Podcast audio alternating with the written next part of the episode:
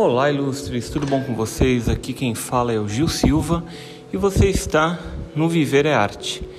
Hoje eu queria conversar com vocês um pouco a respeito das distopias que estão sendo exibidas na TV. Na verdade, eu vou falar mais especificamente de uma, né, que é a, o conto da Aya, que está sendo exibido pela Globoplay. Na verdade, o conto da Aya é um livro da Margaret Atwood que escreveu em 1985 uma história sobre um governo totalitário que toma posse dos Estados Unidos, um golpe militar e que acaba tomando boa parte do país, pelo menos as principais regiões ali.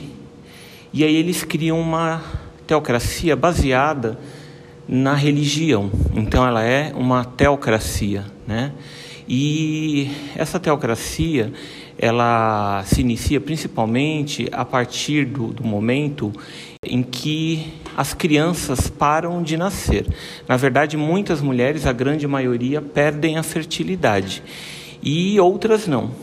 Porém, eles atribuem que essas mulheres perderam a fertilidade porque é um aviso de Deus, é um aviso e que eles precisam repensar a vida que eles levam, os conceitos morais que eles levam nessa sociedade e acabam criando um regime aonde as pessoas mais abastadas, né, os comandantes como eles chamam, que são os homens que estão no poder, eles vivem com suas esposas nas casas, as mulheres elas não têm direito a ler, é proibido ler nessa sociedade as mulheres, né? Só os homens podem.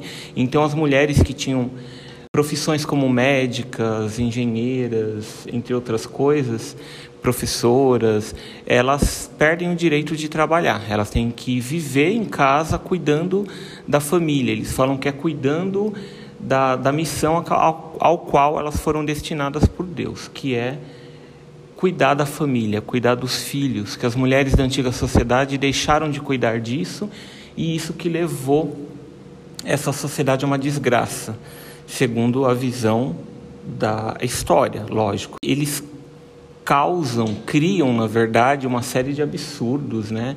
É, matam as pessoas que são contrárias a esse regime, com enforcamentos públicos, e eles criam as aias. Quem são as aias? São mulheres tidas por eles, por esses homens que criaram essa teocracia como pecadoras antigamente, mulheres separadas, mulheres que traíram os maridos, enfim.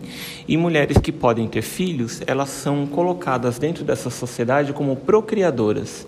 Então elas têm que ir para casa desses comandantes e eles fazem uma espécie de ritual aonde a esposa fica por trás da da, da, moça que fica deitada, enquanto o marido dessa esposa a estupra, literalmente. Né? Tem um ato sexual ali com essa aia no intuito de engravidar.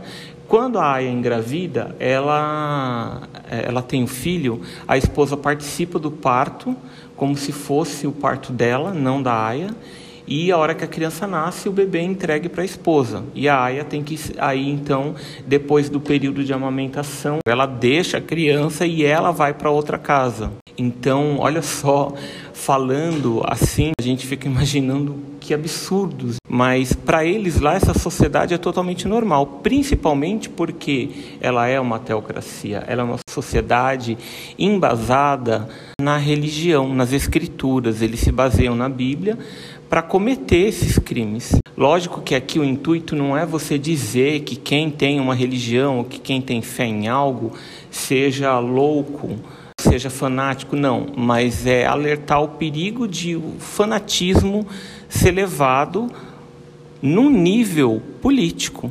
Quando o fanatismo religioso é levado a um nível político e se utilizam, que o foco aí acaba nem sendo mais a fé, a fé acaba sendo um meio de manipulação apenas das pessoas. E é o que acontece quando se leva a política até a religião. E aí o que acontece? Essa teocracia, ela, ela comete inúmeras barbáries nessa série, né? Na verdade, a série, a primeira temporada segue mais o livro. A partir da segunda temporada é uma história mais independente, porque eles vão criando uma nova história a partir daí, mas não menos interessante, é bem interessante. As três temporadas são muito muito interessantes, né? Mas vale a pena sim sempre ler primeiramente o livro, porque você vai ter a história original que a autora é, se baseou mas é, é importante a gente lembrar que é, regimes fascistas existem, golpes existem, existem pessoas, sim, no intuito de querer é, manipular a mente das pessoas para que seus desejos individualistas sejam colocados em prática. Então, essa história é um grande alerta, uma história pesada, uma história difícil de, de assimilar muitas vezes, emociona a gente por diversas vezes, mas é algo que precisa ser pensado, precisa ser refletido com seriedade para que isso jamais venha a acontecer ou o que já acontece em alguns lugares do mundo, é, não dessa maneira, lógico, extrema, mas acontece de, de certas formas, a gente pare e pense e repense para que jamais a gente possa fortalecer esse tipo de ideologia teocrática, misturar política com religião e principalmente, né, acreditar que as pessoas são obrigadas a viver do jeito que algumas pessoas pensam. A gente precisa amadurecer enquanto ser humano se a gente quiser sobreviver nesse planeta. Só a paz, só o diálogo, só o entendimento, só a educação é que vai criar um futuro e um mundo melhor. Então fica aqui essa dica. Agradeço a vocês pela atenção e convido vocês para participar, para seguir também o Viver é Arte Gil Silva nas outras redes. A gente está também no YouTube onde tem diversos vídeos envolvendo o assunto da arte.